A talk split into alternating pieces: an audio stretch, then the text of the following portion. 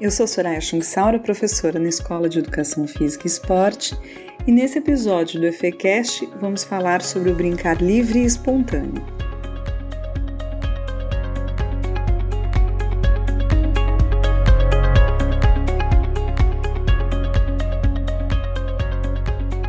Como estamos em período de isolamento, falarei um pouco sobre uma das facetas deste brincar dentro de casa. Eu oriento nos programas de pós-graduação da escola e também da Faculdade de Educação pesquisas sobre esse tema. Faço parte do Centro de Estudos Socioculturais, coordenando em conjunto com a professora Ana Zimmermann o grupo de estudos POLA. As nossas pesquisas pertencem à área sociocultural do movimento humano, onde a gente enxerga o corpo e o movimento sempre dentro de contextos mais amplos e como local de construção de um saber que se processa na vivência, na experiência corpórea. Realizo pesquisas específicas sobre jogos oriundos de comunidades tradicionais e sobre o brincar livre e espontâneo, trabalho em conjunto com o projeto Território do Brincar. No momento deste podcast, estamos em quarentena. Para os que podem parar, abrigo, corpo, casa, interior. Bachelard esse filósofo que restabelece a imaginação como fonte de conhecimento fala dessa dimensão da imensidão íntima, da criação de espaços internos que sempre podem ser construídos, ampliados, estendidos na nossa percepção, apesar dos limites do nosso corpo. Oriundo da atividade imaginativa, o imaginário, esse que elabora a realidade no nosso corpo, encontra espaços de expansão do ser no ócio, no tédio, no silêncio, que levam eventualmente a momentos de criação por fim. O imaginário manifesta-se em gestos do nosso corpo, por exemplo, na guerra simbólica que vivem os atletas em situação de jogo, ou ainda nos treinamentos fortes que objetivam vencer as marcas do tempo e os declínios do envelhecimento. O imaginário elabora e dá significado aos fatos, atualiza-se nos discursos da saúde, nas inúmeras formas que encontramos de enfrentar a morte. O imaginário alarga-se também nas angústias, nos medos, diante dos noticiários alarmantes e na dura realidade. Agora isolados, percebemos os silêncios, os sons do mundo, antes pouco apreendidos. Modificam-se o modo como percebemos os espaços. Estamos fechados em casas e apartamentos. Detalhes insignificantes tornam-se maiores. Mundo pequeno, mundo grande. Hoje observo minha filha construindo casinhas e cabanas. No repertório, as relações entre o mundo de dentro e o de fora. Dentro, ela encontra aconchego, fala do cheiro do bolo, e para este acampamento ela leva o essencial: duas mudas de roupa, uma escova de dentes, um lanchinho e um bichinho de pelúcia companheiro. Bonitinho, né? Mas, sobretudo, é uma metáfora do que vivemos atualmente, pensando o que devemos manter, em como economizar, reaproveitar, potencializar. Viver de modo mais sustentável já era imperativo antes desta pandemia do que podemos prescindir ou não agora. Do lado de fora da sua cabana, essa criança fala dos animais ferozes, dos monstros e da noite escura. Entra e sai da casinha com todos os cuidados possíveis. Ela não quer ser atacada, nem pega de surpresa.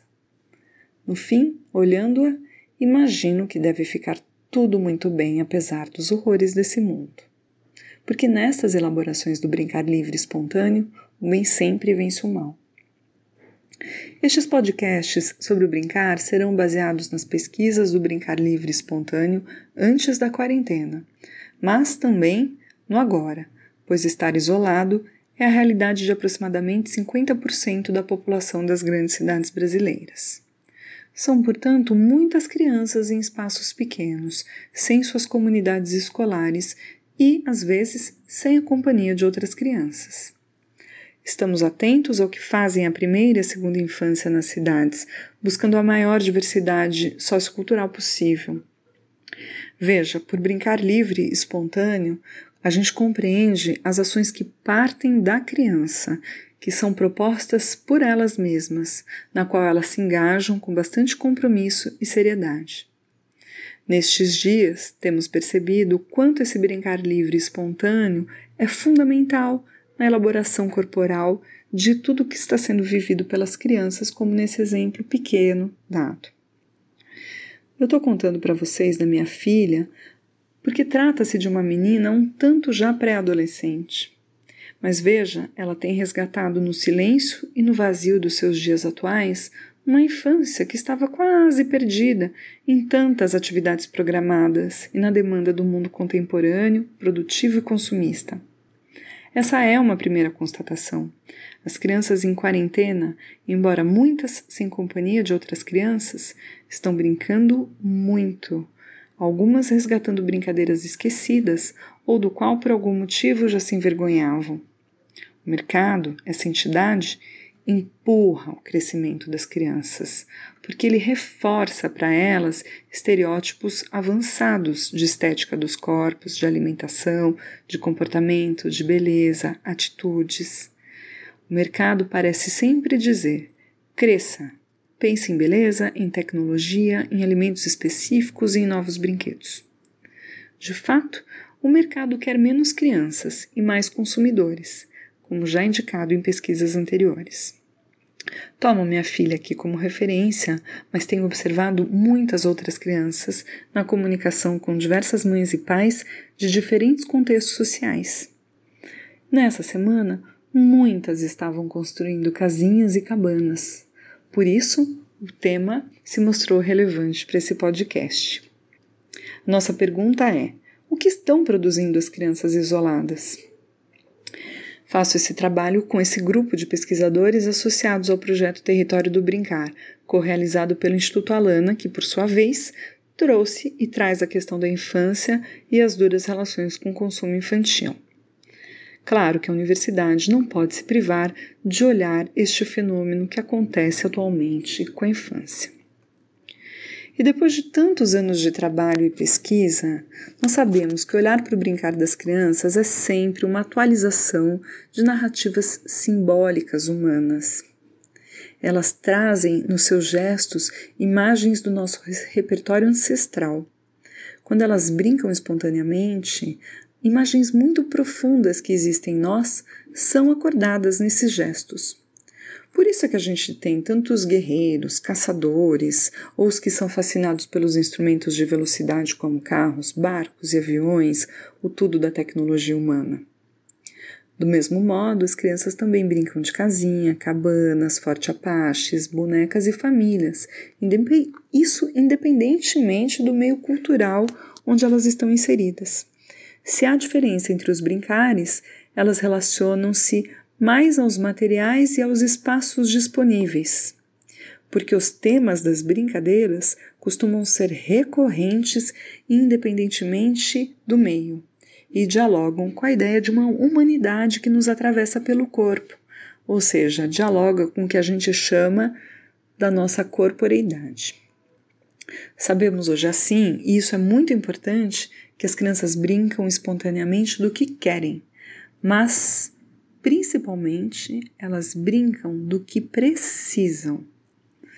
Por isso, esse primeiro podcast propõe que nós, adultos, no interior de nossas casas, possamos abrir espaços para o nada fazer infantil e que observemos um pouco o que surge deste espaço interno, que é o universo íntimo, íntimo e imenso que contém cada criança.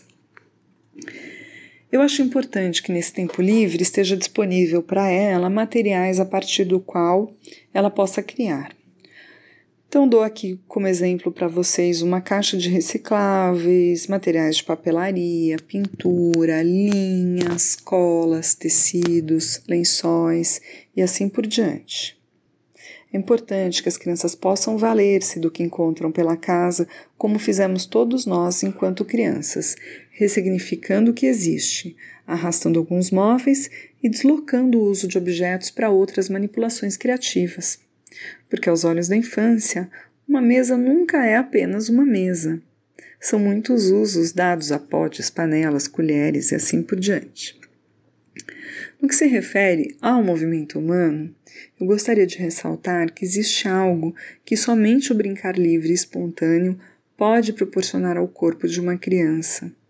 E nenhum programa de desenvolvimento motor, aula ou atividade programada se equipara em forma e potência. Então vamos falar desse exemplo, que é essa posição investigativa que a gente facilmente observa entre as crianças da primeira infância, que é essa posição de agachamento, onde ela está sentada sobre os seus tornozelos, investigando pequenas coisas do mundo. É uma posição de cócoras e é uma posição fundamental para uma melhor articulação entre quadril, colunas e pernas na primeira infância. E a criança pequena ela faz isso o tempo inteiro. Essa posição alonga tecidos e músculos centrais, ajuda a delinear o formato do pé e, consequentemente, das pisadas, aumenta a flexibilidade, atua em toda a musculatura. É um gesto genuinamente infantil. A gente não precisa pedir para a criança fazer. Ela faz enquanto brinca. E a gente perde esse gesto nas salas de aula quando as crianças são colocadas sentadas em cadeiras escolares, por exemplo, ou em banquetas, mesmo que baixinhas. Ainda pequenas, nessa posição, as crianças investigam as miudezas do mundo, plantas, insetos, grãos de areia, sementes, tampinhas e o que mais houver. Depois, quando são maiores, elas ficam nessa posição construindo coisas, desenham, pintam, escrevem. O chão é, portanto, um grande aliado e central na vida das crianças. Esse corpo acocorado reproduz o movimento da nossa constituição física, a partir da coluna, no ventre materno. Ele é muito confortável e a criança consegue ficar nessa posição por horas. A coluna refaz esse caminho uterino. É desse lugar que permanecemos muito tempo e é dele que crescemos. Enrodilhados em nós mesmos, o movimento se expande e todos os outros movimentos do corpo acontecem. E nas brincadeiras de casinha, frequentemente as crianças estão deste modo agachadas. Como visto, isso não quer dizer que elas não estejam se movimentando ativamente. Essa semana recebi diversos materiais sobre o brincar de famílias que estão isoladas. E a maioria das crianças estava mesmo como a minha filha, construindo suas casinhas, cabanas ou acampamentos, variações do mesmo tema, do abrigo, da elaboração e reelaboração da vida social. Essa brincadeira envolve necessariamente a construção. A brincadeira sempre é de fazer e construir a casinha, e isso leva muito mais tempo do que propriamente brincar de casinha, não é mesmo?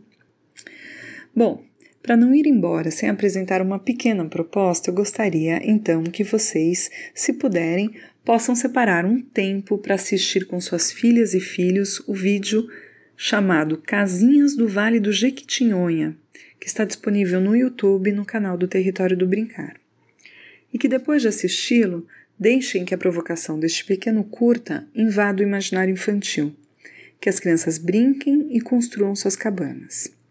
Se quiserem fotografar e nos enviar o que acontece, temos um e-mail pesquisarobrincar@gmail.com. Vocês podem registrar o processo e as falas das crianças, fornecendo a partir da perspectiva de vocês mais elementos para que a gente possa falar sobre esse brincar. Enquanto pesquisadores, temos o compromisso de não divulgar essas imagens, mas de nos encantar com elas e alimentar novas elaborações sobre esse tema. Um abraço, fiquem em casa e até a próxima!